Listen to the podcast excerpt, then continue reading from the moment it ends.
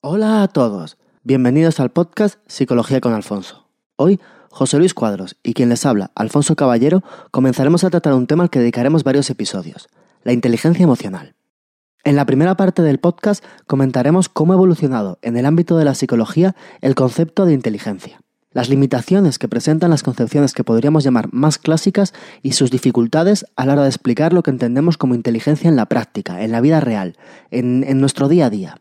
Continuaremos explicando cómo estas dificultades han desembocado en nuevas concepciones de la inteligencia, centrándonos en la teoría de las inteligencias múltiples de Howard Gardner y en la teoría de la inteligencia emocional de Salovey y Mayer. En la segunda parte del podcast intentaremos explicar por qué consideramos tan importantes las emociones, por qué las tomamos como básicas, como fundamentales para tener una idea completa de lo que es la inteligencia. Para ello nos centraremos en dos teorías procedentes de la neurociencia, la teoría de la doble vía de Ledoux y la teoría del marcador somático de Damasio. Como siempre, si tienen cualquier duda, comentario, sugerencia, pueden escribirnos a nuestra dirección psicologiaconalfonso@psicologiaconalfonso.com o dejar un comentario en nuestra página web psicologiaconalfonso.com, en iVoox, en iTunes. Sin más, les dejo con el podcast de hoy. Espero que os guste.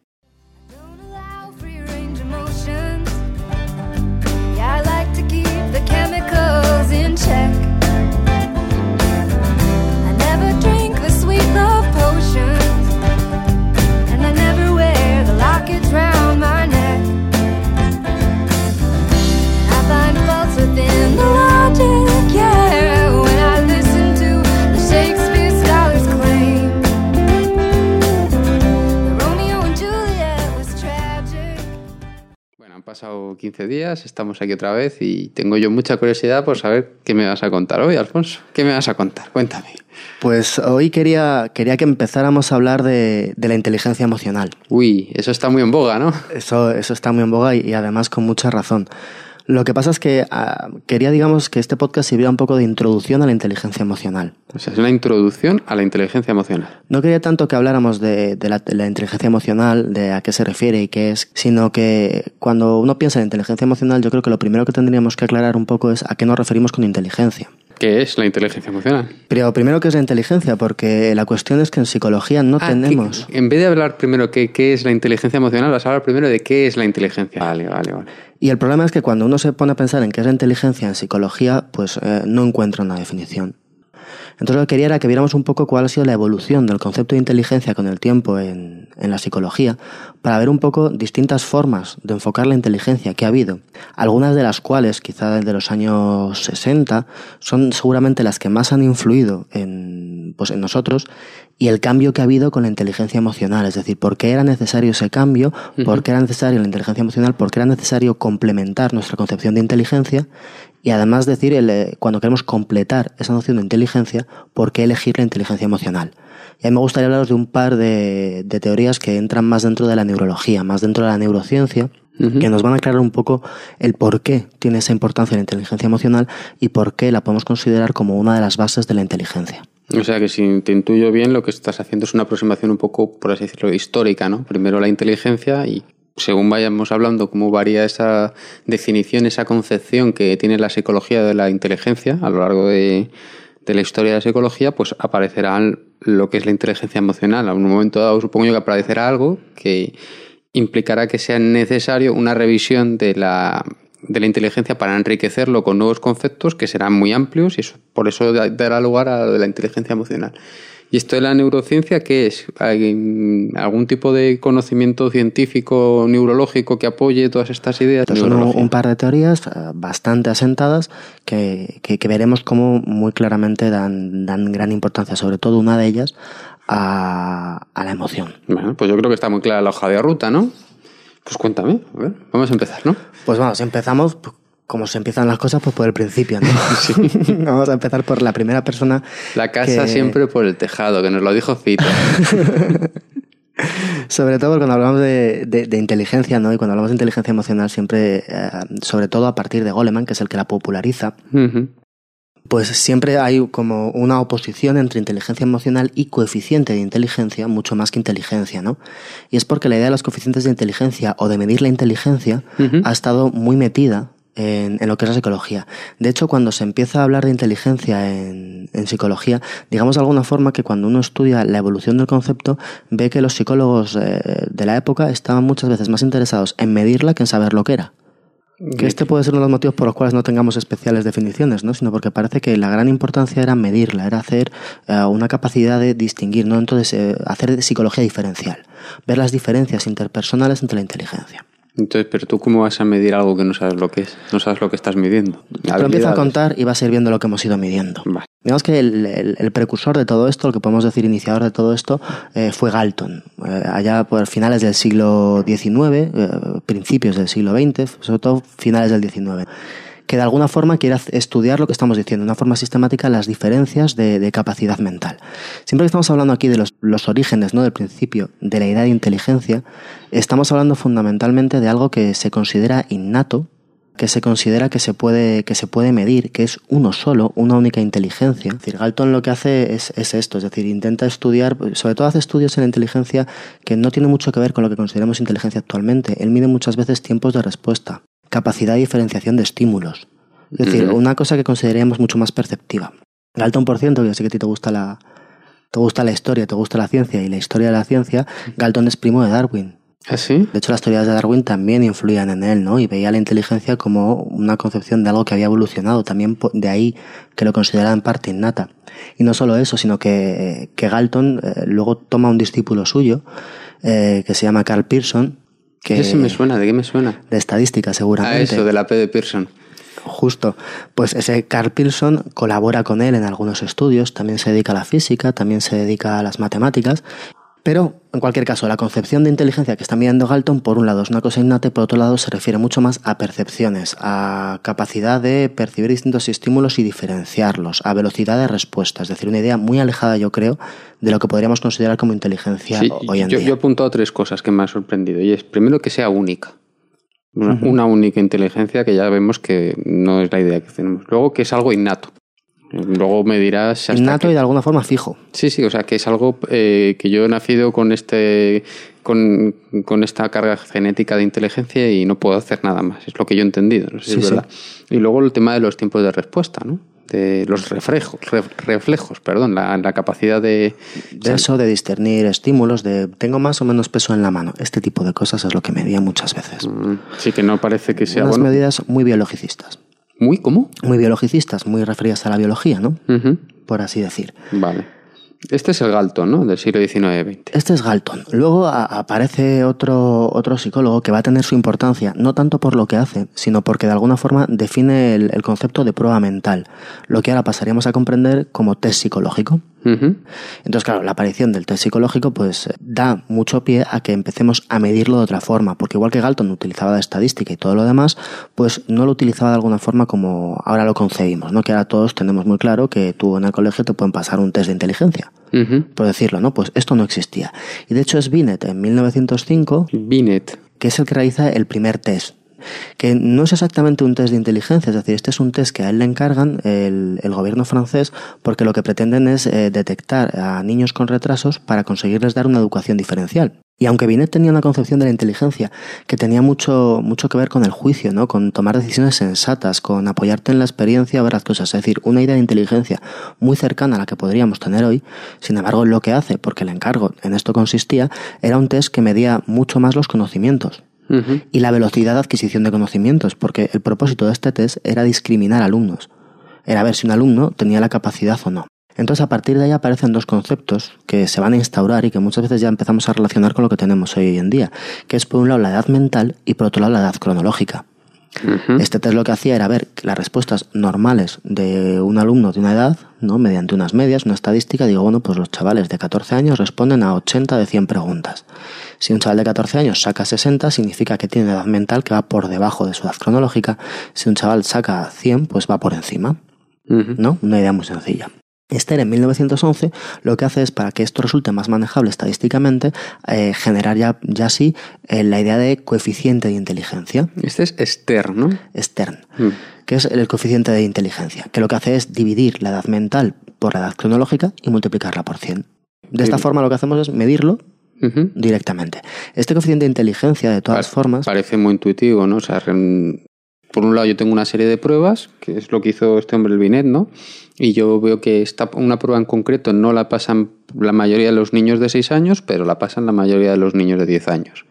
Si yo me encuentro un niño de 6 años que pasa casi todas las pruebas de un niño de 10 años, pues digo, este niño tiene una edad mental de 10 años. Claro. Y para allá el coeficiente intelectual, pues tendría que dividir Bueno. 10 entre 6 o sea, la- el- Claro, y multiplicarlo por 100. Esto es. En cualquier caso, también tener en cuenta que, ah, bueno, realmente esto es coeficiente de inteligencia, lo he llamado, porque al final se ha quedado como coeficiente, esto realmente era un cociente de inteligencia. Es, un, claro, es una división. Es el cociente de inteligencia, ¿vale? Que muchas veces eh, se utilizan distintamente, en esencia estaríamos hablando de cociente. Yo creo que ya están admitidas las dos formas de nombrarlo, pero esto sería un cociente de inteligencia. Bueno, ya sabes que a mí perderme en el lenguaje no me gusta. Todos sabemos de lo que hablamos. Y un poquito, y un poquito más tarde, en 1916, aparece el, el test Stanford-Binet, que es decir, el test de Binet pasa a Estados Unidos y se transforma en un test que se empezó a utilizar pues muy profusamente. Entonces ya tenemos ahí nuestro primer eh, test de inteligencia, por así decir, eh, famoso, con resultados en los que se comparaban.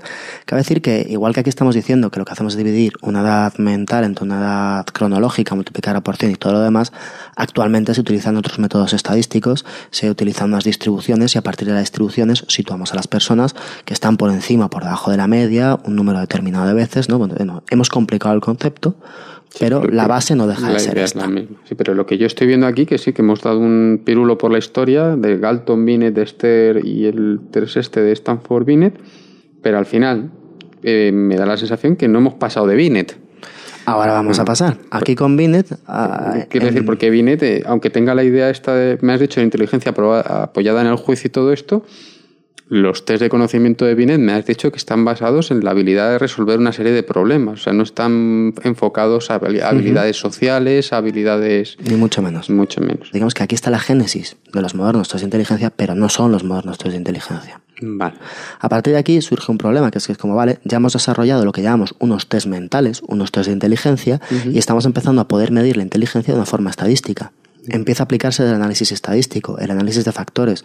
Yo puedo empezar a utilizar un montón de herramientas estadísticas para manejar esos datos. La distribución normal y todas estas cosas que nos gustan tanto a todos los ingenieros y Y sobre todo sacar factores que escoger y decir, bueno, pues de esta batería de preguntas que yo tengo, yo creo que estos 20 se refieren a matemáticas, estas 20 se refieren a lengua, estas 15 se refieren a otra cosa.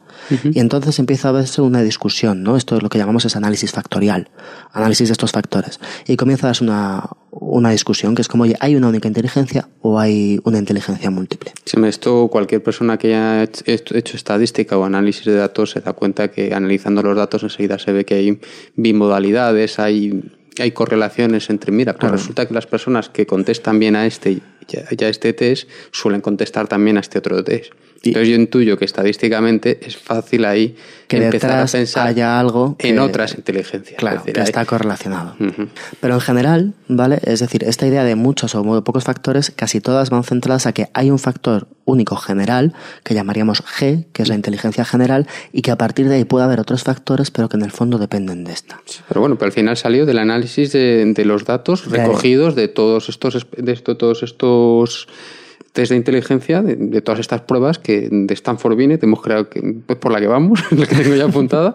Es por la que vamos y a partir de aquí de analizar estas pruebas u otras semejantes que se hacen, pues eso, aparecen unas teorías multifactoriales, es decir, oye, hay muchos factores independientes de inteligencia que no sé bien cuáles son, pero hay que estudiarlos, y hay gente que lo que propone es que hay una única inteligencia y que a partir de allí, eh, pues, influye en cómo otra, cómo la persona es capaz de hacer ciertas cosas. En cualquier caso, no deja de haber una idea bastante unitaria e innatista aún en el concepto de inteligencia. Y es ahí donde hay otro, otro hito importante en toda esta medida de los test de inteligencia que estamos hablando, que son los famosos Army Alpha y Army Bet- Beta. Son muy famosos, pero yo no los conocía. Son unos test que se realizaron cuando Estados Unidos entró en, en la Primera Guerra Mundial para seleccionar Ah, eso, eso sí lo los- conozco. para seleccionar los soldados que iban. Sí, sí, sí. Aquí además, eh, claro, es una cosa que es muy clara. Teníamos el Army Alpha, que dijimos que era para los soldados alfabetizados que, que tenían o, habían recibido una educación, y el Army Beta, que era o bien para soldados analfabetos que no habían recibido esa educación, o bien para gente que le iba mal el Army Alpha. Claro, seguir manteniendo en cualquier caso que tenemos una inteligencia única, que la podemos medir gracias a estos test y que luego resulta que los test que nos salen de ella solo se pueden aplicar si ha recibido una educación, pues cuando menos la idea chirría un poco, ¿no? Ujú, sí. Pero en 1920 se hizo un, un simposio, una unión, donde lo que pretendían era llegar a la idea de qué es inteligencia. Y nuevamente, como ya te he dicho, es decir, no consiguieron llegar a una. Había gente como por ejemplo Zordick, que es un psicólogo que sus experimentos luego influirían mucho en la psicología conductual, en el condicionamiento operante. Todos sus experimentos con gatos que dan palancas y consiguen hacer algo, luego influirían mucho en, Sí, yo creo que eso es lo que nos imaginamos muchas veces a los psicólogos. Pues, pues Ed Zordick, de hecho, eh, ya por aquella época, ¿no? Él ve la inteligencia como la capacidad de dar buenas respuestas a las cosas que pasan. Y él, de hecho, eh, yo creo que es el primer psicólogo que, que entiende inteligencias múltiples. Me gusta mucho esta definición. La inteligencia es la capacidad de dar buenas respuestas ante problemas que se plantean. Tenía una definición muy buena. Y no solo eso, él, antes de la explosión del, del conductismo, él hace la primera separación de tipos de inteligencia en 1920 y lo separa en tres. Por un lado, inteligencia abstracta, por otro lado, inteligencia mecánica y por otro lado, y muy importante, mete la inteligencia social, que serían los que sería una precursora de lo que ahora consideraríamos inteligencia emocional, ya veremos cómo, y que sería la habilidad para entender y manejar a, a las personas, ¿no? Para actuar sabiamente en las relaciones humanas. Él ya empieza a ver esto. Pero bueno, en, en este congreso, te digo, intentan dar una respuesta que es, hay gente que lo ve como capacidad para adquirir capacidad, gente que lo, que lo ve como para pasar de, de un procesamiento abstracto a uno concreto, gente que lo ve, pues muchas definiciones diferentes.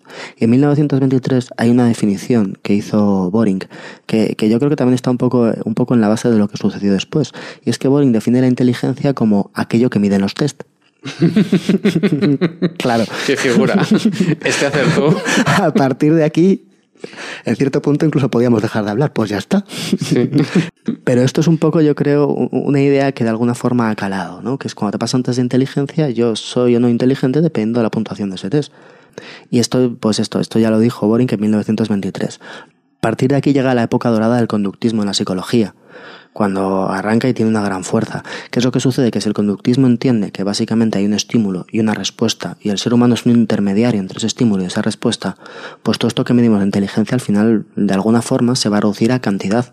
Mira, cuanto más grande sea tu cerebro, cuanto más cantidad de lo que sea que tienes dentro, pues mejor, porque mejores respuestas darás a los estímulos. Pero yo no veo esa relación tan directa. Yo diría, bueno, pues estímulo-respuesta, pues el miedo a la inteligencia con la calidad de las respuestas que doy ante los estímulos. No veo la relación con el peso Claro, del lo que pasa es que el conductismo entiende que todas las respuestas que das están condicionadas.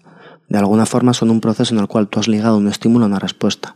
Y De solo depende de la cantidad de cuanto- neuronas que Cuanto tengas. más capacidad tengas de, de juntar un estímulo con una respuesta, mayor capacidad tendrás de dar buenas respuestas. Estoy dando, estoy dando por hecho que... Todo lo que hay dentro de tu cabeza no lo estudiamos ni lo consideramos porque no lo podemos medir. Entonces, en, bajo esa perspectiva, es decir, la hipótesis de cantidad, nuevamente de inteligencia en cuanto a, a una cantidad que está dentro, que yo puedo medir y que esa cantidad me dice lo eficiente que va a ser tu respuesta, pues es un poco la que prima. Bueno, no me convence, pero bueno.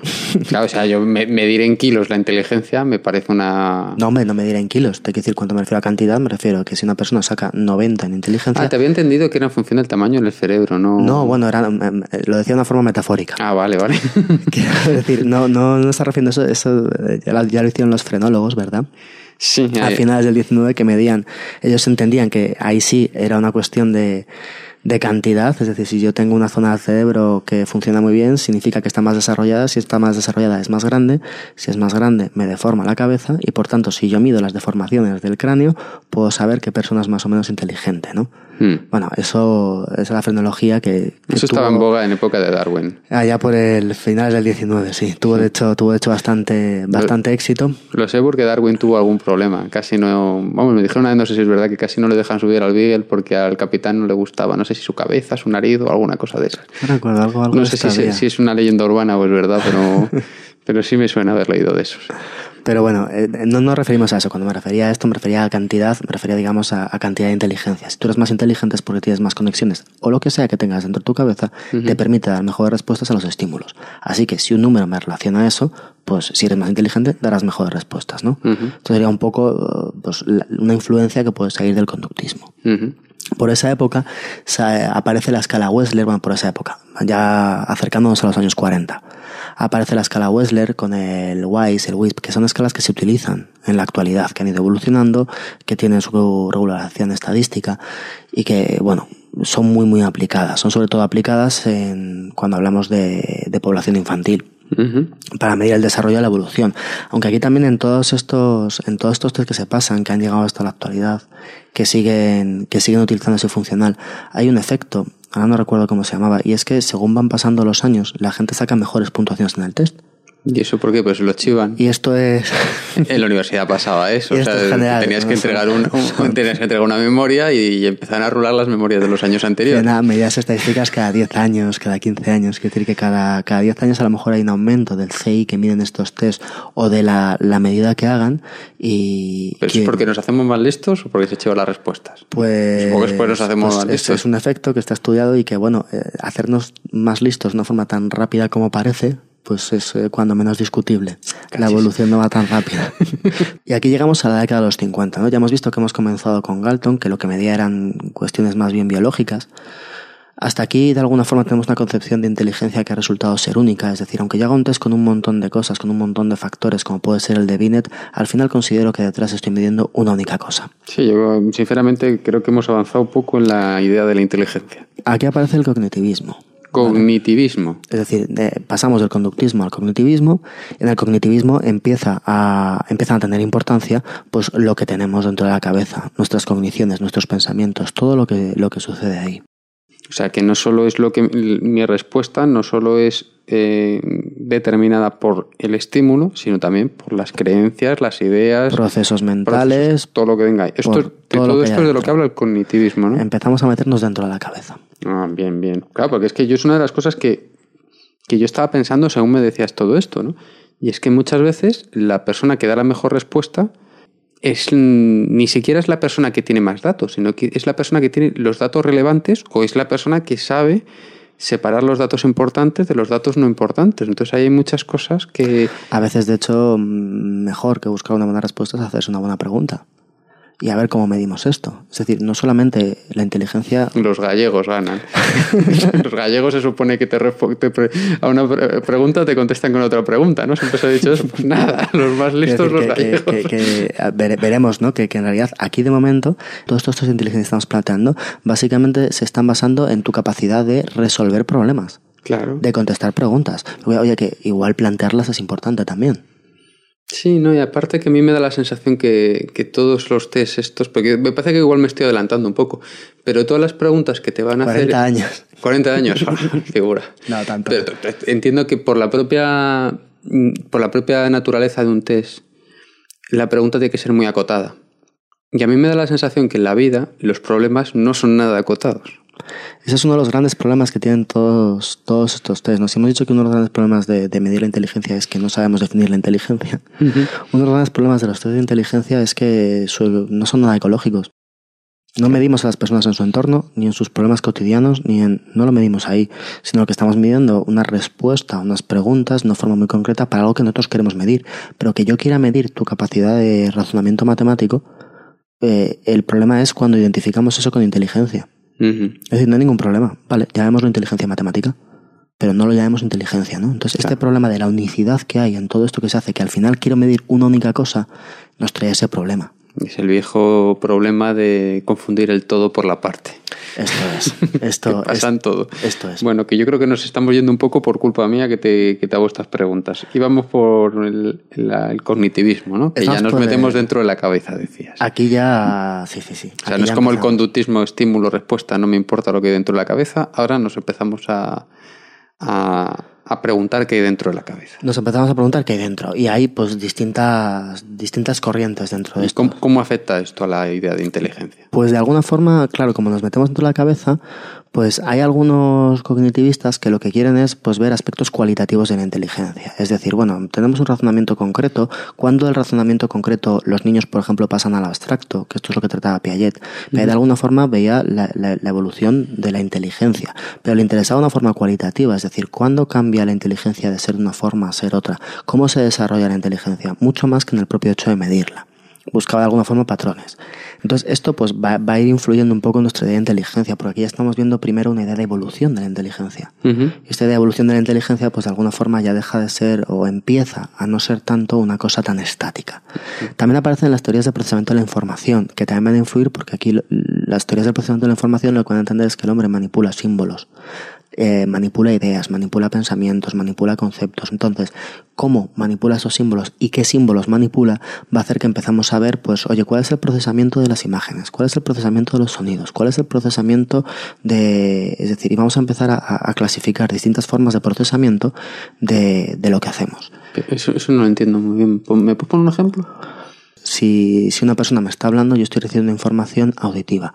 El, lo que yo hago desde que recibo esa información, que no deja de ser pues una, una voz, pasa por unos filtros auditivos. Esos filtros auditivos entienden el mensaje. Después de entender el mensaje, conseguimos el concepto. Y después con el concepto lo manejamos y damos una respuesta, pues sería el procesamiento cognitivo que tenemos ahí.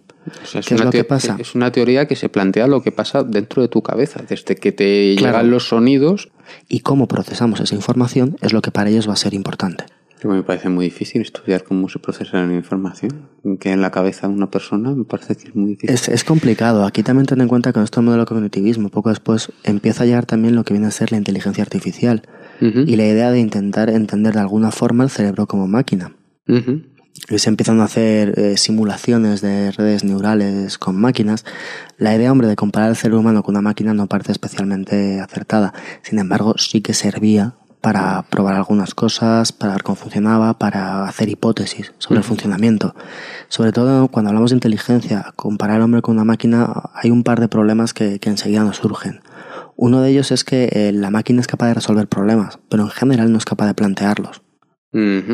Otro de ellos es que la máquina o resuelve o no resuelve un problema. El hombre a veces medio resuelve un problema. Se queda entre medias o en un paso o plantea una solución y no la acaba. La máquina tú le das unos datos y es capaz de darte o no una salida. ¿Vale? Pero por ahí está Turing también. Oh, grandísimo, Turing. claro, pues en esta época está, es decir, eh, es, es aquí ¿no? donde empezamos a ver lo cognitivo, procesamiento de la información, empezamos a ver si realmente quizá podamos comparar el cerebro con una máquina, ¿no? De alguna forma. Y todo esto, claro, influye, porque también se empieza a ver si estamos hablando de información, distintos tipos de información, distintos tipos de procesamiento. Si puedo entender eh, la recepción de información como distintos filtros que van, que van desgranando el mensaje hasta llevarlo a una información pura, que es lo que Un montón de teorías, ¿no? Pero ya empezamos a ver, claro, que aquí ya se van a empezar a diferenciar, de tal forma que también esto va a afectar a nuestra concepción de la inteligencia. Ya empezamos a ver distintas inteligencias, aunque todas muy, muy centradas en... Pero, pero estamos hablando de una inteligencia visual, una inteligencia auditiva también. Estamos hablando de una inteligencia referida más bien a manejar datos visuales, manejar datos auditivos. En realidad no estamos escapando de ¿Y la eso es tan importante cómo te llegue la información? Porque yo, por ejemplo, o sea, yo sí es verdad que parece que con la memoria me parece que, que lo vemos muy bien. Entonces conocemos personas que tienen memoria, lo que se dice, tengo memoria visual, memoria fotográfica. Entonces se, se quedan con la foto, ¿no? Y luego hay personas que se quedan con, con los sonidos, con las canciones, ¿no? Entonces, a mí parece, yo con la memoria sí lo veo, ¿no? Porque quizás por experiencia. Pero me cuesta un poco trabajo entender que yo pueda ser más o menos inteligente en función de si me llega el problema, de si me No. leen el problema como No que- estamos, no estamos dando si es más o menos inteligente. Lo que quiero decir es que cuando llega la psicología cognitiva, empieza a haber distintos procesamientos y esos distintos procesamientos también quiere medirlos.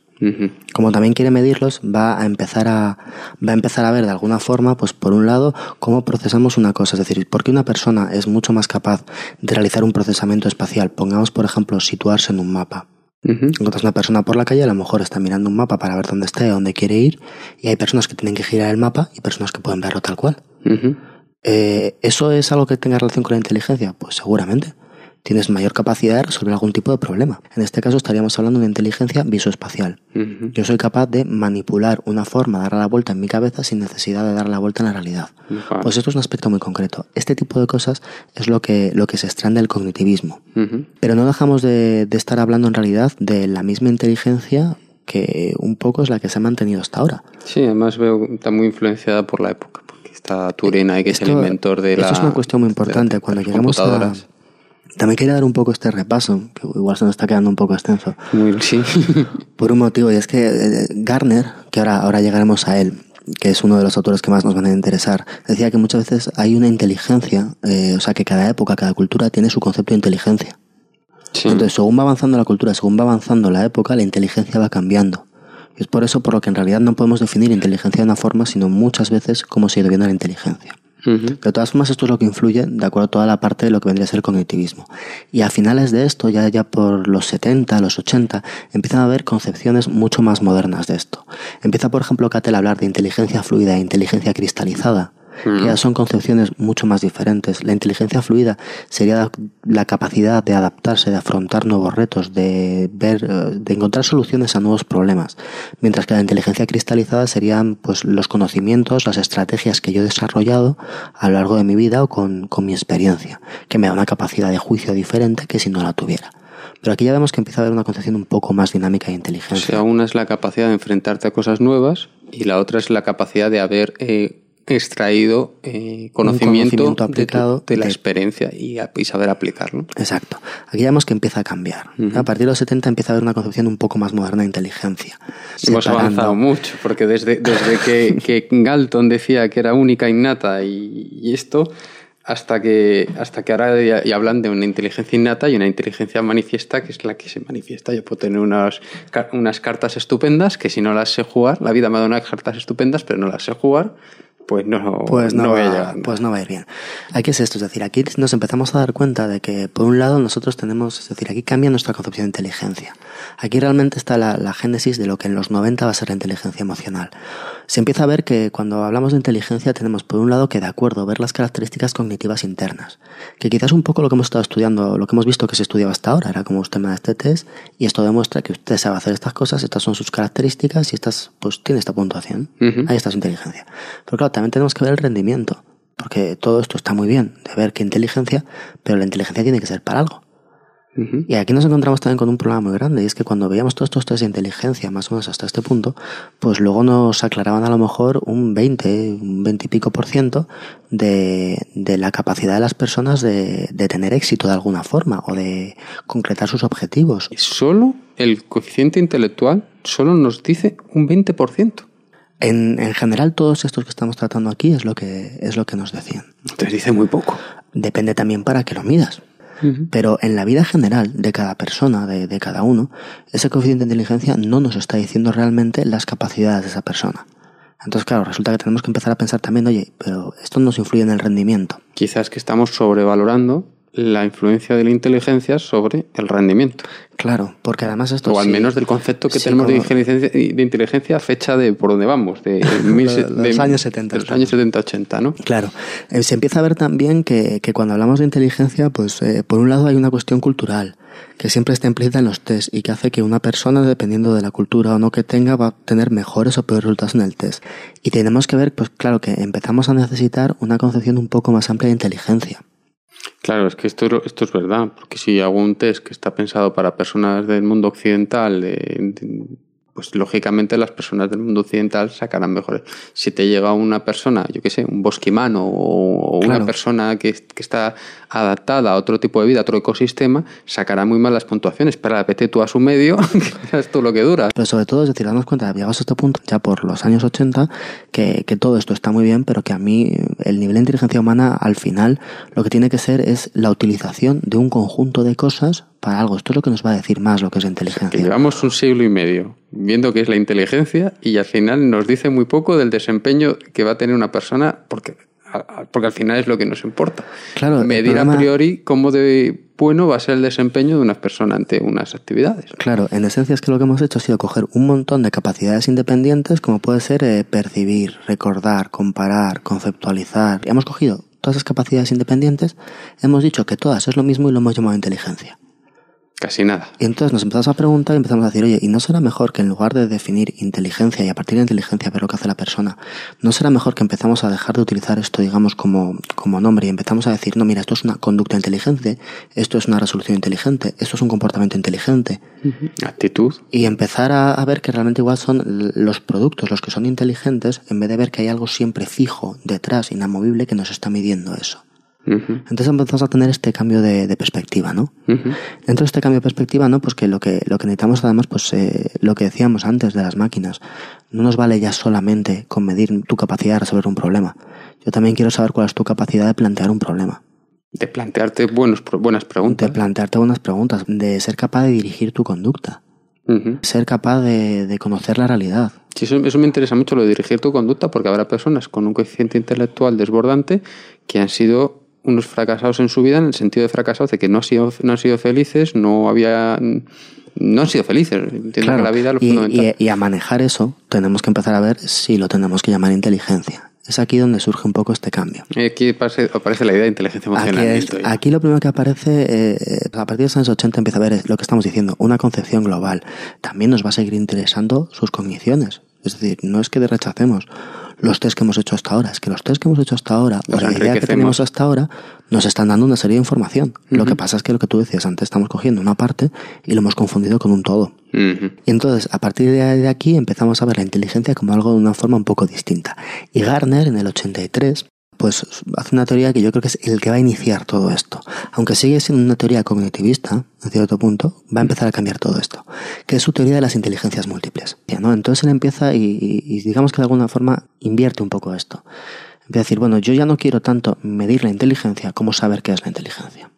Y entonces él lo que, lo que dice es como, bueno, pues voy a ver distintos ámbitos de aplicación y voy a ver gente que resalta en un ámbito, que resalta en otro, y voy a empezar a considerar qué tipos de inteligencia puede tener una persona para hacer bien determinadas cosas en determinados ámbitos. O sea, que en vez de cocinarme una serie de pruebas hechas es proceso, me voy a salir a la calle y voy a ver, a ver qué, qué, qué personas suelen ser buenas en matemáticas, qué personas suelen ser buenas en dirigiendo grupos, qué O personas son buenas. ¿Qué cosas puedo considerar que compone una inteligencia? Es decir, cómo tendría que ser esto para que una persona digamos, vale, es inteligente en todos los campos. ¿De qué campos estamos hablando? En cualquier caso es importante resaltar que estas inteligencias múltiples son todas igual de importantes. Todas igual. Todas igual de importantes, son distintos tipos de inteligencia. De hecho, incluso Con el pues, artículo 33. Quiero decir que, que todas, eh, no, no puedo decir que una está por encima de otra, porque ese, si empiezo a decir que una están por encima de otra, volvemos otra vez al concepto de antes de las hemos jerarquizado y al final habrá encima de todas una. Supongo que cada una será para qué. Cada una será para una cosa diferente, claro, nos Ah. empieza a importar mucho el para qué. ¿Y las, cuáles son? Porque Pues estarán la, la inteligencia lingüística, la inteligencia verbal, la lógico-matemática, la inteligencia espacial, la musical, la inteligencia corporal, corporal. corporal, cinestésica. O sea, la gente que hace gimnasia, gimnasia rítmica, futbolistas. que es capaz de tener un gran control corporal, que es capaz de imitar muy rápidamente un movimiento de otra persona.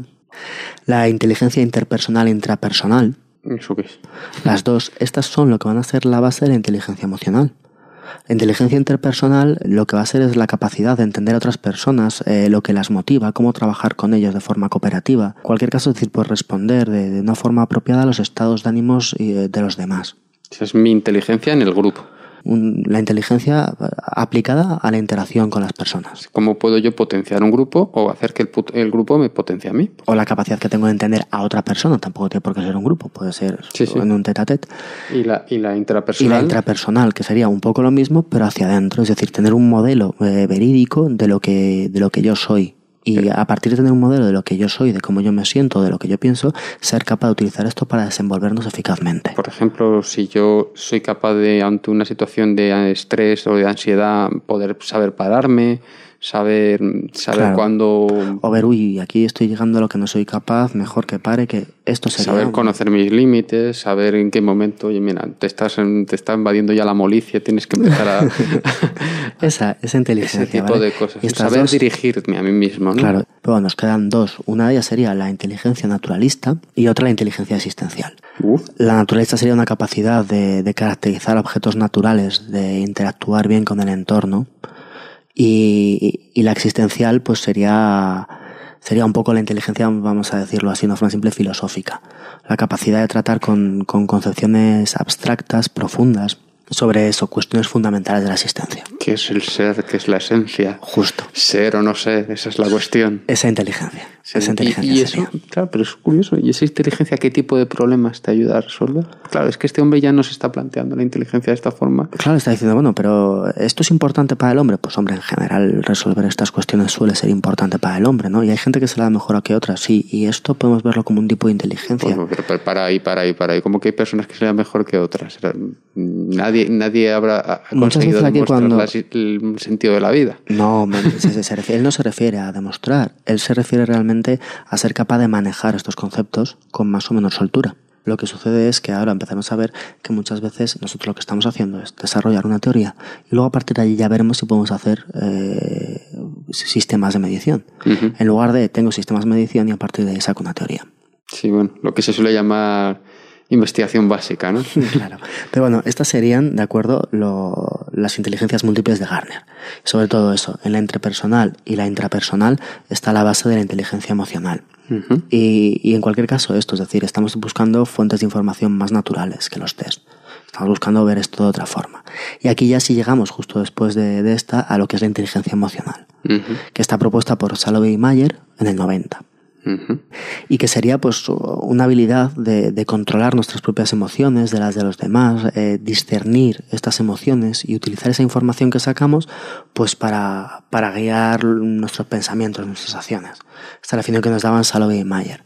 Aquí eh, estará incluida la evaluación verbal, la no verbal, la expresión emocional, la, la regulación. Un, un montón de cosas que, Un montón de que cosas. antes no entraban. Ellos fundamentalmente ponen cinco dominios principales. Me ha gustado lo de la regulación verbal. Es decir, saber callarte, contar hasta 10, es eso. Regulación emocional. Ah, emocional. o sea, pues bueno, es lo mismo, ¿no? Eh, Eh, lo de contar hasta 10 es desde luego una regulación emocional. importantísimo, No ¿no? cabe duda, hay una discusión, veremos además ahora con las teorías neurológicas que, que puede, que puede ser especialmente importante. Ellos pro- propugnaban cinco, cinco dominios fundamentales. Uno de ellos sería pues, conocer nuestras propias emociones, que de hecho esta va a ser la piedra angular de la inteligencia emocional. No hemos avanzado nada. Sócrates, conócete a ti mismo. Esto es, ¿vale? Es decir, co- conocerlas porque además esto nos permitirá controlarlas, esto nos permitirá conocernos, lo que tú dices. Manejar esas emociones. Una vez que las conocemos, pues manejarlas de forma apropiada. Saber calmarnos cuando estamos muy nerviosos, saber no sucumbir ante la ansiedad, controlar todas estas emociones, ¿no? Otra base angular va a ser motivarse a uno mismo, es decir, regular las emociones para intentar ponerlas al servicio de una meta. Mantenernos en un estado emocional o ayudar a mantenernos en un estado emocional que nos permita alcanzar pues, las metas que decidamos. O sea, mm, motivar es como manejar, pero con un, con un objetivo. Otra que tendríamos sería reconocer las emociones de los demás. ¿Vale? Si hemos dicho conocer nuestras emociones, manejar nuestras emociones, motivarnos a nosotros mismos, ahora ya pasamos un poco a lo, a lo interpersonal y pasamos a reconocer las emociones de los demás. Ahí estará la empatía, Ujú. ¿verdad? Como base de ese reconocimiento, eh, sintonizar con esas emociones y por último la capacidad de relacionarse con los demás. Manejar las emociones en un entorno interpersonal para relacionarnos con, con las personas. Estos serían los cinco dominios principales, las cinco bases de lo que es la inteligencia emocional, según Salovey y Mayer, que son los que introducen Es este curioso, concepto. porque tú fíjate que hay como un paralelismo, ¿no? De conocer nuestras propias emociones y reconocer la de los demás. Luego está la de manejar nuestras propias emociones y luego sería la de relacionarse con, lo- con los demás. Pero luego es este la de motivar, motivarnos, o sea, que es, por así decirlo, dirigir cómo manejamos nuestras propias emociones y ahí faltaría una hacia que los demás. Bueno, no, en realidad cuando hablamos de capacidad de relacionarse con los demás y reconocer las emociones de los demás, lo que también estamos haciendo es intentar, es decir, eh, eh, bueno, intentamos, esto lo hacemos todos, uno, uno intenta de, de alguna forma generar también emociones en los demás. Cuando uno intenta caer bien al de enfrente, lo que está haciendo es intentar generar esa emoción en el de enfrente. Sí, pues me, me ha causado, me, o sea, me ha sorprendido un poco que, que este hombre haga, haga esa distinción entre manejar mis propias emociones y motivarme y no haga una diferenciación entre relacionarme con los demás el día a día o relacionarme con los demás como en plan influir a la gente. Claro, no, no, no, no hablaba de esa influencia en, en realidad. Si otras más, eh, veremos en, en los próximos podcasts cómo se desarrolla esta teoría de la, de la inteligencia emocional y cómo, pues sí que hay, a partir de estas, de estas básicas, sí que va a haber algunas que se refieran a la motivación de un grupo, a este tipo de cosas. Pero bueno, en cualquier caso, ¿no? Como conclusión un poco todo esto, lo que, lo que teníamos es, pues, empezamos con unas medidas que eran muy fisiológicas, después pasamos a una serie de test eh, que lo que hacían era medir unos rasgos que estábamos prefijados de antemano, que eso decíamos que era la inteligencia. Poco a poco íbamos metiendo cosas más cognitivas, más de procesamiento como, como pasa formas- dentro de la cabeza. más de procesamiento como formas de inteligencia y empezamos a entrever el problema de que lo estábamos haciendo muy bien, pero esto no nos servía para ver qué tal lo hacía la gente. Que no damos ni con el 20%.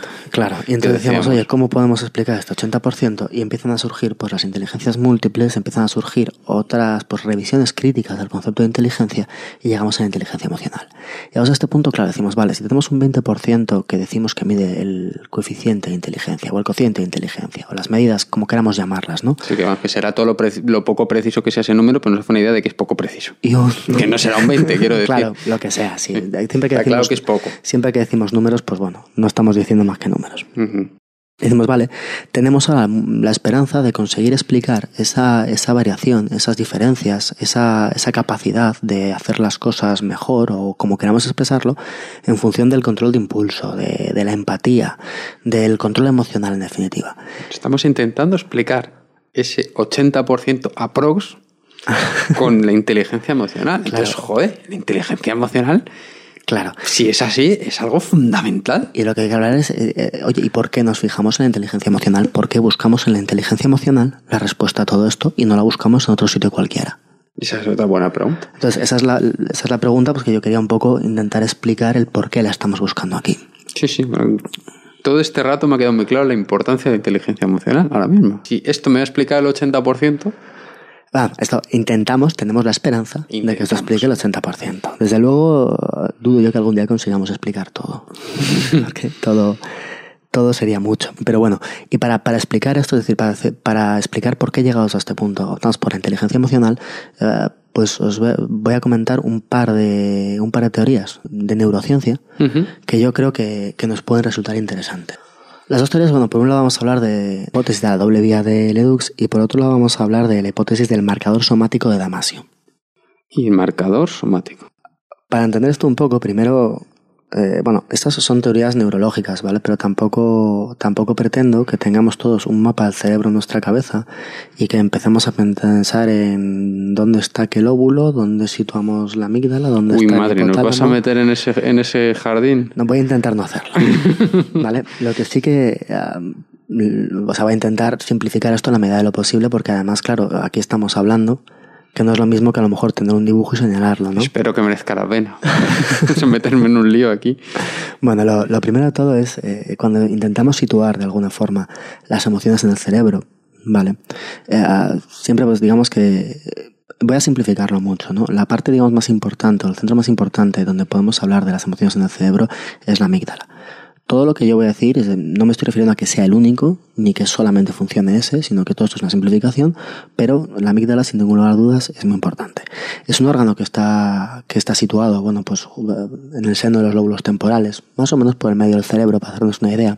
Simétrico, tenemos dos amígdalas, y que lo que van a hacer fundamentalmente es asignar un significado emocional a los estímulos ambientales, de cualquier modalidad sensorial. Algo que yo veo, algo que yo oigo, algo que yo siento.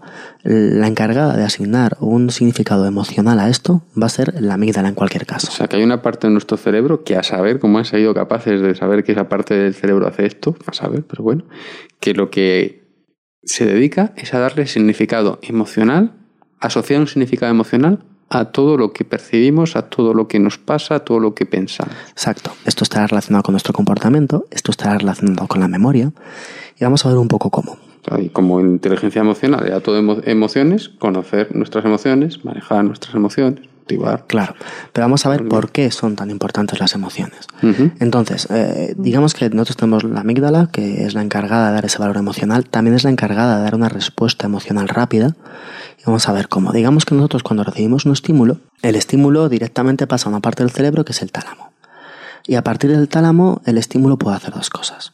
Estas son las dos vías eh, de las que habla Redux. Por un lado tendríamos lo que es la, pues, la vía tálamo-cortico-amigdalar.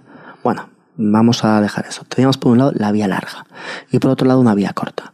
¿Cuál es esta vía larga? Esta vía larga es la información nos llega a través de los sentidos, llega al tálamo y el tálamo lo que hace es proyectar esa información a la corteza cerebral. O sea, que el tálamo es como un distribuidor de toda la información que nos llega. Digamos que la, O lo mando por el camino largo o lo mando por el camino corto. Ya Esto sabes que es. yo cuanto más simple, mejor. El tálamo, pues por un lado, lo manda por el camino largo. El camino largo va a la corteza cerebral, que es la parte más evolucionada del cerebro. Un tercio ¿no? de, de nuestro cerebro es esa corteza, lo que nos diferencia más, ¿no? lo que nos hace lo que nos hace una especie, digamos, más avanzada en cuanto, en cuanto a cerebro. Y la corteza lo que hace es, pues, eh, junta todos los trozos de información que tiene, establece una idea de qué es todo aquello, le asigna los significados que sea, y esa información que ha juntado se la manda a la amígdala. Esa es con la vía larga, acabamos en la amígdala. Esa es la vía larga. Se la manda a la amígdala y también la manda al hipocampo. Luego veremos que tiene su función. Uf, madre mía, más nombres. Nada, la- es decir, el estímulo entra, llega al tálamo, el tálamo se lo manda a la, a la corteza, la corteza junta todos los estímulos que, de forma que tenga un sentido y eso pasa por la amígdala para que la amígdala le dé una impronta emocional a aquello. Ujú. Y esta es la vía larga. A partir de ahí, si a mí me pasa algo, eh, yo lo proceso, se lo mando a la amígdala y la amígdala me dice llora. Y yo voy y lloro. Hemos dado un significado emocional. Vale. Entonces, esto es lo que, esto sería la vía larga. ¿Cuál es la vía corta? Pues mientras que, que en este caso la amígdala lo que hace es, es el último receptor de esa información, en la vía corta lo que sucede es que el tálamo lo manda directamente a la amígdala. Anda. Es decir, tenemos los dos sistemas. Por un lado, el tálamo lo manda a la corteza cerebral, la corteza cerebral lo elabora, y por otro lado, el, tálamo lo manda a la amígdala. Y la amígdala lo que hace es dar, eh, ver eh, la emoción que corresponde con aquello. ¿Por qué hacemos eso? Pues Sin haberlo elaborado antes. sin haberlo elaborado. Desde luego va a dar una respuesta mucho más gruesa de lo que significa eso emocionalmente, pero también nos da una respuesta mucho más rápida. De tal forma que en ocasiones cuando nos llega una información y la amígdala, por ejemplo, la detecta como peligrosa, le va a dar igual la corteza. Y la amígdala lo que va a decir es como actividad, que tenemos miedo. Claro, o sea, esto es como un mecanismo. La vía larga es el mecanismo más evolucionado porque lo que pasa por la corteza, que es lo que está claro que es lo que nos diferencia como especie. Esto es. Y en cambio, el, el camino corto va- se salta la corteza y va directamente a la amígdala. Entonces, como va un paso menos, parece que es un- una respuesta mucho más rápida. La respuesta rápida es de un nivel evolutivo anterior que la respuesta larga que pasa por toda la corteza, que es lo último que hemos desarrollado el cerebro. El cerebro se ha ido desarrollando y lo último que ha hecho es esto. Vale. ¿Qué sucede? Que, claro, esto muchas veces nos salva la vida. El hecho de que vea por la vía rápida hace que tú vas en un coche, ves que un niño se cruza y no tienes que mandar la información y ver si aquello es bueno, malo, regular, sino que tú directamente pisas el freno. Entonces aquí estamos viendo lo de cuenta hasta 10. claro, claro. Te Claro, pasa algo y te cuenta hasta 10. No hagas caso al, al- al ¿Qué camino corto. ¿Qué sucede? Que si por un casual el camino corto te mete en un ataque de ira y tú estás en medio de una discusión, es bastante probable que tu corteza tarde en entrar en juego. Y eso que tarda en entrar en juego porque tu amígdala te está llevando a una respuesta emocional rápida y muy intensa, a una emoción primaria, ahora veremos. Se entiende más o menos, ¿no? Sí, yo sí lo he entendido. El hecho de que tengamos estas dos vías hace que, que, claro, vemos aquí la importancia de, de las emociones. Es decir, la amígdala en realidad es el último receptor tanto de la información que procesamos eh, nuestra parte más evolucionada como el primero cuando digamos que utilizamos la vía corta. Aunque en general podríamos decir que se están utilizando las dos vías. Lo que pasa es que a veces, de alguna forma, la amígdala salta y cuando salta la amígdala pues tenemos lo que Goleman en algún libro llamaba un secuestro emocional. Secuestro emocional. De repente yo no sé lo que ha pasado, me he vuelto loco y, y, pues a veces pasan desgracias. Claro, no consigues mantener la calma, entonces ya no piensas claramente. No, no es que no estoy pensando, es decir, estoy actuando, porque la amígdala de repente hace que mi emoción, eh, que mi sistema límbico entre en acción y el neocórtex, adiós, que yo aquí tengo que actuar. No cortes es la corteza, ¿no? La corteza, adiós porque yo tengo que actuar. ¿Vale? Entonces, en, en algún libro de Goleman, pues él ponía el caso de unos padres que llegaban de una fiesta y pensaban que no estaban solos en casa. Y resulta que su hija al final no había ido a dormir a casa de la amiga, sino que estaba en casa y se había escondido en un armario para, para asustarles. ¿Qué pasó? Que la niña salió a decir, "Mm, papá, mamá, qué susto, y el padre había cogido una escopeta y mata a la niña. Uf, ¿Por qué? Porque el padre tiene miedo, coge la escopeta y decir, no está pensando. No está pensando cuál es la mejor opción, qué es lo mejor que puede pasar, qué es lo que puede suceder. Simplemente está actuando. está el instinto primario de, de Es decir, proteger. claro, estamos ahí actuando de esa forma. Entonces esa es la importancia. de- No ha llegado a la corteza a pensar, a lo mejor es mi hija que no se ha ido, quizá no sé qué, no sé Claro. cuál, voy a comprobar si. Claro, claro. Exactamente. ¿Por qué? Porque claro, cuando la amígdala, cuando la amígdala se activa, ¿de acuerdo? Pues eh, suscita un montón de respuestas. Es decir, Entonces estamos viendo que la gente, de primeras, la gente inteligente emocionalmente, y esto es lo que pretende explicar el 80%, pretende, 80% de la inteligencia, es la gente que cuenta hasta 10. ¿Por qué? Porque hace funcionar toda su cabeza. a ver, veamos. Te quiero decir, si a ti se te va a caer algo encima y cuentas hasta 10, pues ahí al caso de la amígdala. Sí. Es un equilibrio. No es, eh, digamos que la, la vía larga nos da una posibilidad muy buena, es decir, nos da la posibilidad de aprender de anteriores estímulos, nos da la posibilidad de cambiar. La, la amígdala coge y dice, bueno, esto es malo, esto es bueno, veremos por qué dice que una cosa es mala o es buena. Si la amígdala dice que esto es malo, encadenará una respuesta que nos llevará hacia, pues, por ejemplo, alejarnos, por ejemplo, atacar. Si la amígdala dice esto es bueno, pues nos llevará a acercarnos. El- las partes más evolucionadas del cerebro lo que nos permiten es cambiar una cosa que antes era mala, ahora va a ser buena. Y una cosa que antes era buena, ahora va a ser mala. Esa flexibilidad no nos lo permitía si solamente tuviéramos el sistema más primitivo, digamos. Igualmente nos permite también tratar con estímulos mucho más complejos Claro. y ver si son buenos y malos. Entonces, cuando yo utilizo la vía larga y después del procesamiento de información que sea necesario, mando eso que he procesado a la amígdala para que de alguna forma le dé un contenido emocional, esto es entonces cuando están funcionando de forma conjunta. Y esto nos permite ser mucho más precisos en otras situaciones. Entonces tenemos las dos cosas. ¿Qué sucede? Que cuando, cuando la amígdala da una respuesta, eh, pues empiezan a actuar un montón de mecanismos. Por un lado, un mecanismo conductual, lo que decíamos, miedo, yo me muevo, yo me voy, o yo ataco, o, yo me alegro, o yo no. Por otro lado, un mecanismo autónomo, la circulación sanguínea, la frecuencia cardíaca. Si de repente tengo miedo, mi cuerpo empieza a hacer un montón de cosas. El sistema endocrino, libero adrenalina, el procesamiento de la información. De repente estoy más alerta, estoy más aguzado, empiezo a pensar más rápido, ¿no? Todos estos procesos a veces se notan y a veces no se notan. Están siempre ahí. Es decir, eh, estamos diciendo que estas son nuestras dos vías de recepción, digamos, de, de información. La amígdala está siempre ahí. Y está siempre filtrando y dando un contenido emocional a todo lo que recibimos. Esto es importante. O sea que entonces lo que me estás diciendo es que todo tiene un contenido emocional. Todo. Todo, absolutamente todo. De hecho, digamos que Entonces- otra cosa es que ese contenido emocional o esa sensación emocional seamos no conscientes de ella. ¿Por qué? Porque acabamos de decir, ¿no? La amígdala lo que hace es una respuesta conductual, una respuesta endocrina, una respuesta autónoma, una respuesta de cambios generales. Digamos que sé, cuando yo, por ejemplo, tengo miedo, la amígdala activa un montón de cosas que van a mi cuerpo. Pero ¿qué sucede? Que yo tengo un montón de receptores por todo el cuerpo que me van a dar la información de lo que acaba de suceder. Y esa información va a volver a mí. Y entonces yo me voy a dar cuenta de que mi cuerpo está cambiando. De que de repente siento miedo, de que de repente siento no sé qué. Pero es que esa información que me está llegando no me llega solamente cuando yo tengo miedo. Me llega siempre. De tal forma que siempre hay una, una mediación, una información que recibimos del cuerpo que nos está diciendo un estado emocional. Lo que llamamos una retroalimentación. Claro, pero en todo momento nosotros tenemos estado emocional. Lo que pasa es que muchas veces lo dejamos de fondo. Es como el telón, como el paisaje ¿no? de nuestra vida. Y aquí lo que abogamos es por escuchar ese estado emocional. Escuchar. Escucharlo va a ser importante sin ningún lugar a dudas. Entonces, esto es lo que, lo que hace la amígdala. De hecho, yo que sé, si, si, si en alguna ocasión, pues a veces esto se hace consciente y tú dices, vaya, tengo miedo. tengo miedo, voy a ver por qué tengo miedo. Eh, de hecho, ahí está la corteza que muchas veces nos, nos permite eh, rectificar la sensación de miedo. Yo voy caminando por una calle oscura, de una sombra que se me acerca, de repente tengo miedo, doy un respingo y de repente veo que no es nada. Y me tranquilizo, ¿no? Esto es lo que consigue hacer eh, eh, esa vía secundaria cuando consigo activarla o cuando consigo cuando consigo un poco moderar esta respuesta emocional. Pero hay ocasiones donde todo esto que mandamos al cuerpo cuando nos vuelve, no somos capaces de decir qué es o no somos capaces de relacionarlo con lo que realmente lo ha ocasionado. Y entonces, pues en ocasiones podremos tener problemas. ¿Mm? En un extremo de esto sería pues una enfermedad psicosomática. Yo tengo una respuesta del cuerpo que no identifico, que no hago caso, que no, y al final pues me puede, me puede provocar estos problemas.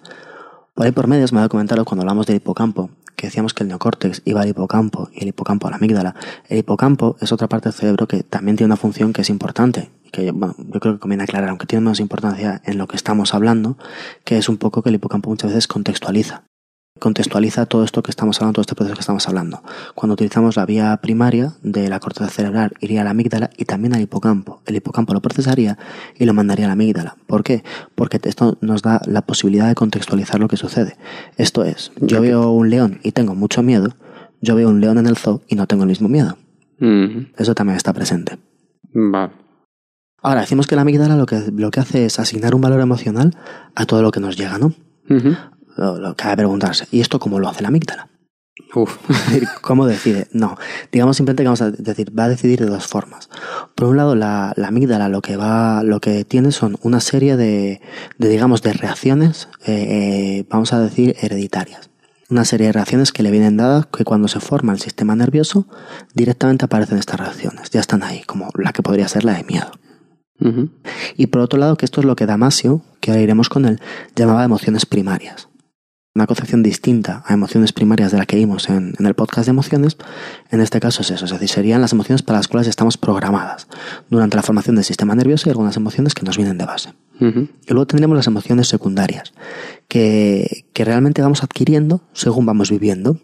Es decir, según vamos viviendo, partes de emociones primarias se van juntando con experiencias que tenemos. Pero a ver, ponnos un ejemplo de emoción primaria, secundaria y de reacciones hereditarias. Una emoción secundaria pues podría ser el miedo a los exámenes. Sí. No es una reacción primaria, un examen. Yo lo veo, o sea, yo veo a un niño, le doy una hoja con un examen, no sale a correr. el niño lo soporta bastante bien. A lo mejor el niño con 18 años ya no. ¿Por qué? Porque con el tiempo ha ido asociando una emoción primaria, como puede ser el miedo, al examen.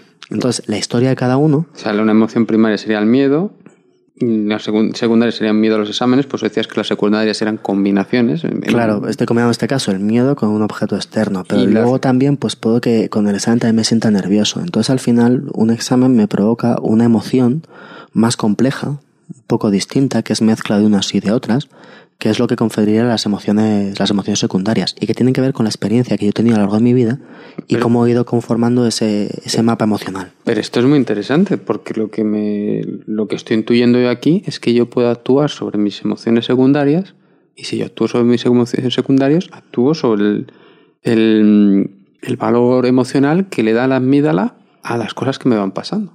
Si yo soy una persona con muchos miedos, creo muchas emociones secundarias de miedo, todas las cosas eh, que me vayan a pasar, mi amígdala lo traducirá en miedo. Si yo no sé si va por ahí la Pero, sí, sí, durante decir- toda nuestra vida estamos generando emociones o secundarias. sea, que no es algo eh, congelado la amígdala. No, no. Es, algo que se va evolucionando Desde con que el nacemos hasta el final, es decir, bueno, la, la amígdala sí, la amígdala está ahí. Pero va cambiando. Pero sí, el sistema, el, sistema, el sistema nervioso sí, es, es, es bastante plástico. Vamos generando nuevas conexiones, quitando conexiones, pero en cualquier caso estas emociones secundarias diríamos que las estamos generando durante toda nuestra vida. Es decir, desde que nacemos hasta que nos morimos, estamos eh, dando un valor emocional a cada cosa que nos sucede, a cada cosa que vemos, a cada cosa que sentimos, y ese valor emocional que damos va cambiando. Precisamente es esa parte frontal del cerebro la que nos va a permitir muchas veces ir cambiando eso, es decir, inhibir algo que nos daba miedo antes ya no nos da miedo ahora. Ahora yo voy inhibiendo el miedo y la amígdala va asignando una nueva emoción secundaria a eso mismo que antes me daba miedo. Vale. Uy, nos estás metiendo un montón de, de conceptos, ¿eh? Luego aquí, después de esto de que son las emociones, después de diferenciar un poco, ¿vale? Que esto lo vamos a pasar un poco más, quizá un poco más por, por encima, pero tampoco quiero machacaros. lo que son los sentimientos. Digamos que todo esto que estamos viendo ahora de las emociones son todas estas respuestas, todo esto que está haciendo la amígdala. Y digamos que para, para este campo que estamos hablando, ¿vale? Dentro de lo que es Damasio, dentro de lo que es Redux, lo que vamos a tratar como sentimiento es lo que el cuerpo nota de todo eso que ha hecho la amígdala. El feedback ese que decíamos. Ese feedback es que llamamos sentimientos. Cuando te decía que al final hay un fondo emocional en todo lo que hacemos, ese fondo emocional que percibimos es lo que llamaríamos sentimiento. Es la retroalimentación de la que hablaba. La retroalimentación de la emoción, Justamente. O sea, como, como el darme cuenta yo de cómo está cambiando mi cuerpo, de cómo está cambiando mi percepción, de cómo está cambiando todo por lo que me está pasando. Sí, o aunque Yo- yo, no me dé cuenta, Yo lo estoy sintiendo. sigue, claro. Estoy sintiendo que me, que me estoy poniendo nervioso, estoy sintiendo que me estoy enamorando, estoy sintiendo que me estoy aburriendo, que me estoy interesando, que cualquier cosa de estas, ¿no? esto es, justamente ese, ese paisaje emocional que tenemos de que fondo. capta mi atención, que miro la mosca que pasa, todas estas cosas. Entonces, eso serían las emociones. Una vez que hemos definido un poco esto, ¿no? Pues vamos a intentar ver qué es la hipótesis del, del marcador somático. Que era Esto- la segunda del que hablabas de la es la neurociencia. El primero fue la doble vía que hemos explicado ahora y ahora es el marcador Claro, somático. con la doble vía, por de pronto vemos la importancia de las emociones por un motivo fundamental y es que van a estar presentes en todo. Sí, parece ¿vale? que lo que está y por presente otro en todo es importante. fundamental, que es que hay ocasiones donde las emociones toman el control. De primeras. Hay emociones, momentos preguntar. donde voy por la vía corta y cuando voy por la vía corta y de repente la amígdala decide mucho miedo, Sí, eso, está, eso queda muy claro. resulta que aquí vamos. ¿Qué sucede? Que vale, esto está muy bien, pero esto tiene realmente una relación tan clara con lo que decimos de, inteligencia. Aquí la teoría de, de Damasio yo creo que es, que es muy interesante en este aspecto. Porque en este caso lo que Damasio nos viene a decir es, eh, es bueno, eh, la inteligencia o lo que hemos considerado como inteligencia, lo que hemos considerado como cognición tiene mucho que ver con decidir. Es decir, yo siempre que, que voy a, pues que yo resuelvo un test, que yo realizo alguna, ejecuto algo, ejecuto cualquier cosa, siempre va a haber un componente de decisión. Es decir, eh, conocer la realidad es tomar decisiones. Aunque solo, o sea, si yo me paro a pensar en algo, lo primero que tengo que hacer es decidir en qué voy a pensar. Lo segundo es decidir cuánto tiempo voy a pensar. Lo tercero es ver con qué profundidad voy a pensar. De alguna forma estamos juntando decisión con cognición. Y es, esta teoría mm, va un poco sobre cómo tomamos esas decisiones. ¿Qué nos dice esta teoría? Esta teoría nos dice que en general nosotros pensamos que las decisiones que tomamos en algunos ámbitos de la vida son decisiones mm, racionales o puramente racionales o lo más racionales posibles.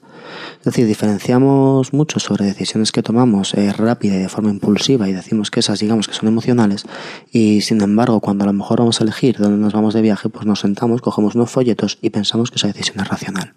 Nada más si lo que vienes a decir es que en esencia no hay esas decisiones racionales. Siempre son en parte mayor o menor medida emocional. Exacto, es decir, siempre tenemos ahí una influencia Te iba a decir, porque el ejemplo de las vacaciones es clarísimo. de las, de las emociones, claro. ¿Por qué no? lo primero que podemos pensar de, va, pero yo, podemos pensar, sí que tomamos decisiones racionales. Decimos, bueno, una decisión racional llevada al extremo, mm, lo que tendríamos que hacer sería sentarnos y decir, nos vamos a ir de viaje, ¿no? Vale, apunta a una lista todos los posibles objetivos. Todos los posibles objetivos es como, pues mira, me puede apetecer ir a Portugal, ir a Francia, ir a Italia, ir a Alemania, ir a Inglaterra, ir a México, ir a Argentina, ir a Estados Unidos, ir a Angola, ir a todos los países que pueda ir. Sí. Segundo, costes y beneficios de esto. Australia. Tercero, mí- pros y contras. Claro, Cuarto, Australia también. Algún día quiero ir a Australia. Australia, todos los sitios. Después tendríamos que ver pros y contras de cada una de estas. Después tendríamos que ver eh, qué nos va a suponer. Tendríamos que proyectarnos estando allí, ver cómo estaríamos allí, ver los pros y los contras de cómo estaríamos allí, seguimos apuntando y después de todo esto, comparar todo esto y decidir cuál es la buena. Y no vamos a tener ni tiempo, ni energía, ni seguramente capacidad de memoria para eso. Entonces, es por esto por lo que lo de la decisión es racional, pues parece que no, que no va a ser tanto. ¿Cómo van a intervenir en esto las emociones? Eh, esta hipótesis se llama el del marcador somático. Porque de alguna forma ponemos una marca, ¿vale? Con eso nos referimos con marcador, y en cuanto a somático nos referimos al soma, al cuerpo.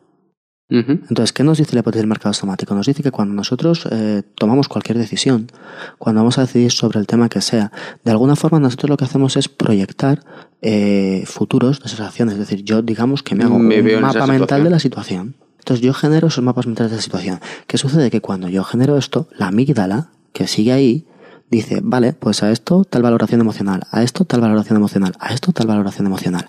Esa valoración emocional, somática, la sentimos de alguna forma, es Ujú. decir, sigue estando ahí y eso hace que algunas cosas nos parezcan buenas, otras nos parezcan malas y descartemos algunas directamente y nos dirijamos a otra directamente. O sea, la amígdala le está poniendo una nota a cada uno de los destinos Lo que estamos haciendo, exacto, está haciendo una especie de preselección, está marcando eso que estamos generando. De tal forma que lo que hacemos es agilizar todo ese procesamiento. Sí, pero agilizando a costa de marcar con unos criterios Unos criterios que van a depender científicos. mucho de estas emociones secundarias de las que estábamos hablando.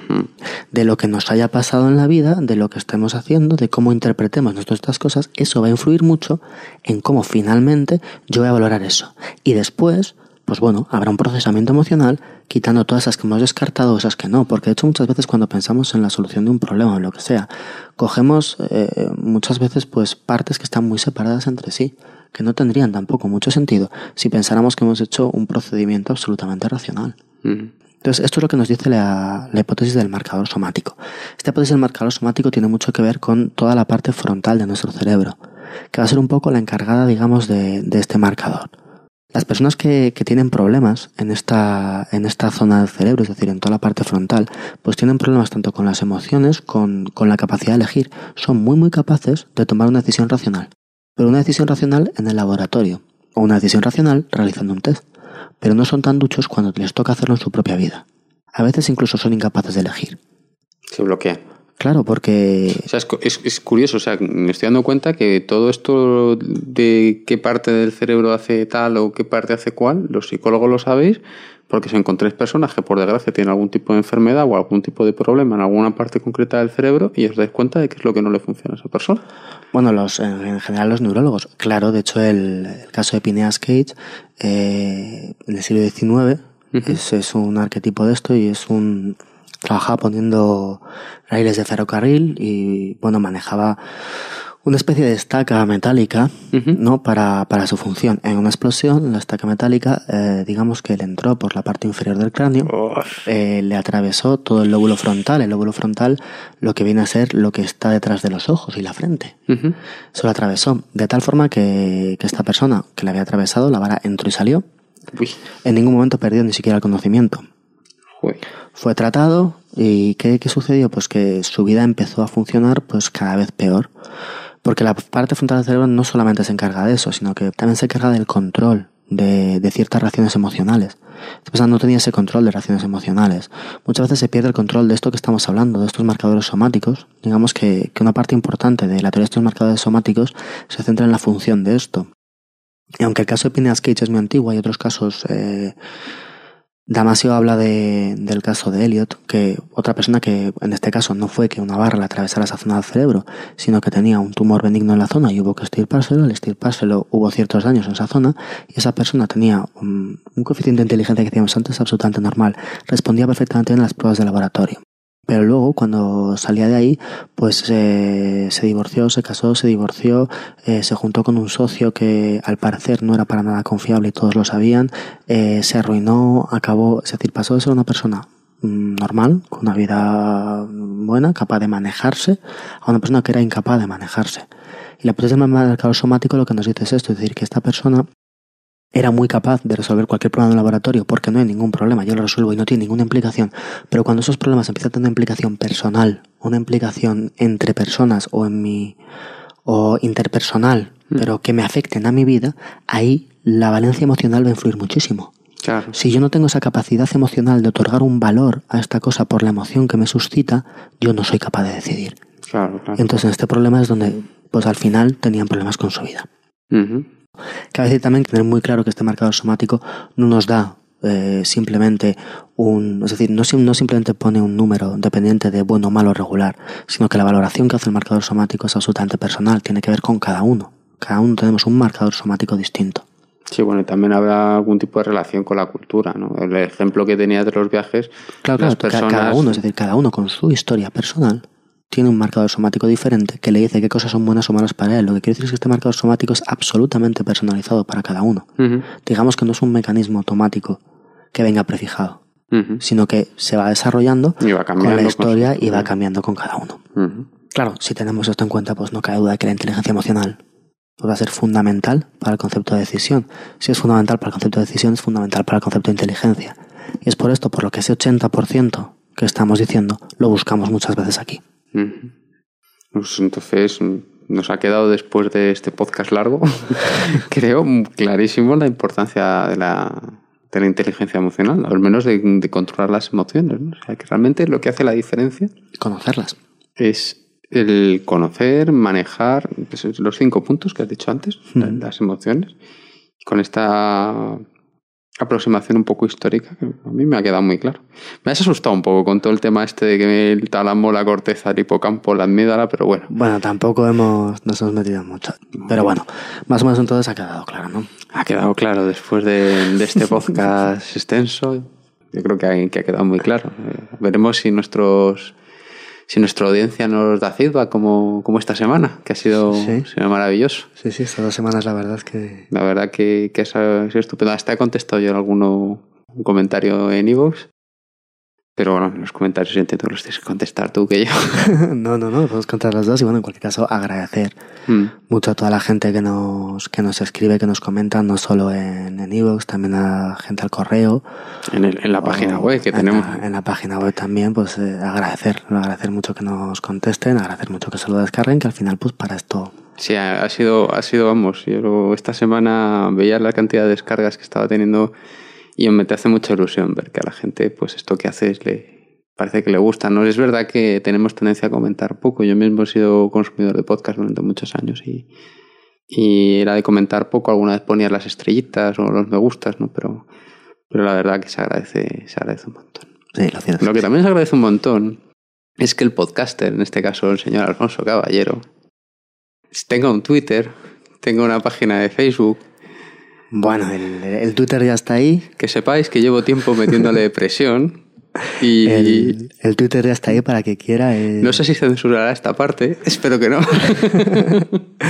El Twitter es eh, alfonso-psi para quien quiera comentarnos. Iremos también diciendo algún día, pues cuando grabemos, pues si tenéis alguna pregunta o algo, pues podéis mandarla, podemos contestar eh, o lo que sea. ¿no? Sí, Yo creo que es una forma de interacción un poco más, más fácil seguramente, más, más directa que mandar un correo, que poner un comentario, que en ocasiones entiendo que puede, puede dar también más pereza. Pues nada, dadnos feedback, por favor, y muchísimas gracias por el feedback que nos habéis dado y, y, por, y nos alegramos de que os, os esté gustando, porque digo yo que si os lo descargáis tanto es que, que está gustando, ¿no? Yo creo que sí, a ver si nos siguen saliendo podcasts que os gusten. Venga. Venga, pues un saludo, que ya ha sido también despedida larga, podcast largo, despedida larga. Madre mía, venga, mañana hay que trabajar. un saludo. Un saludo.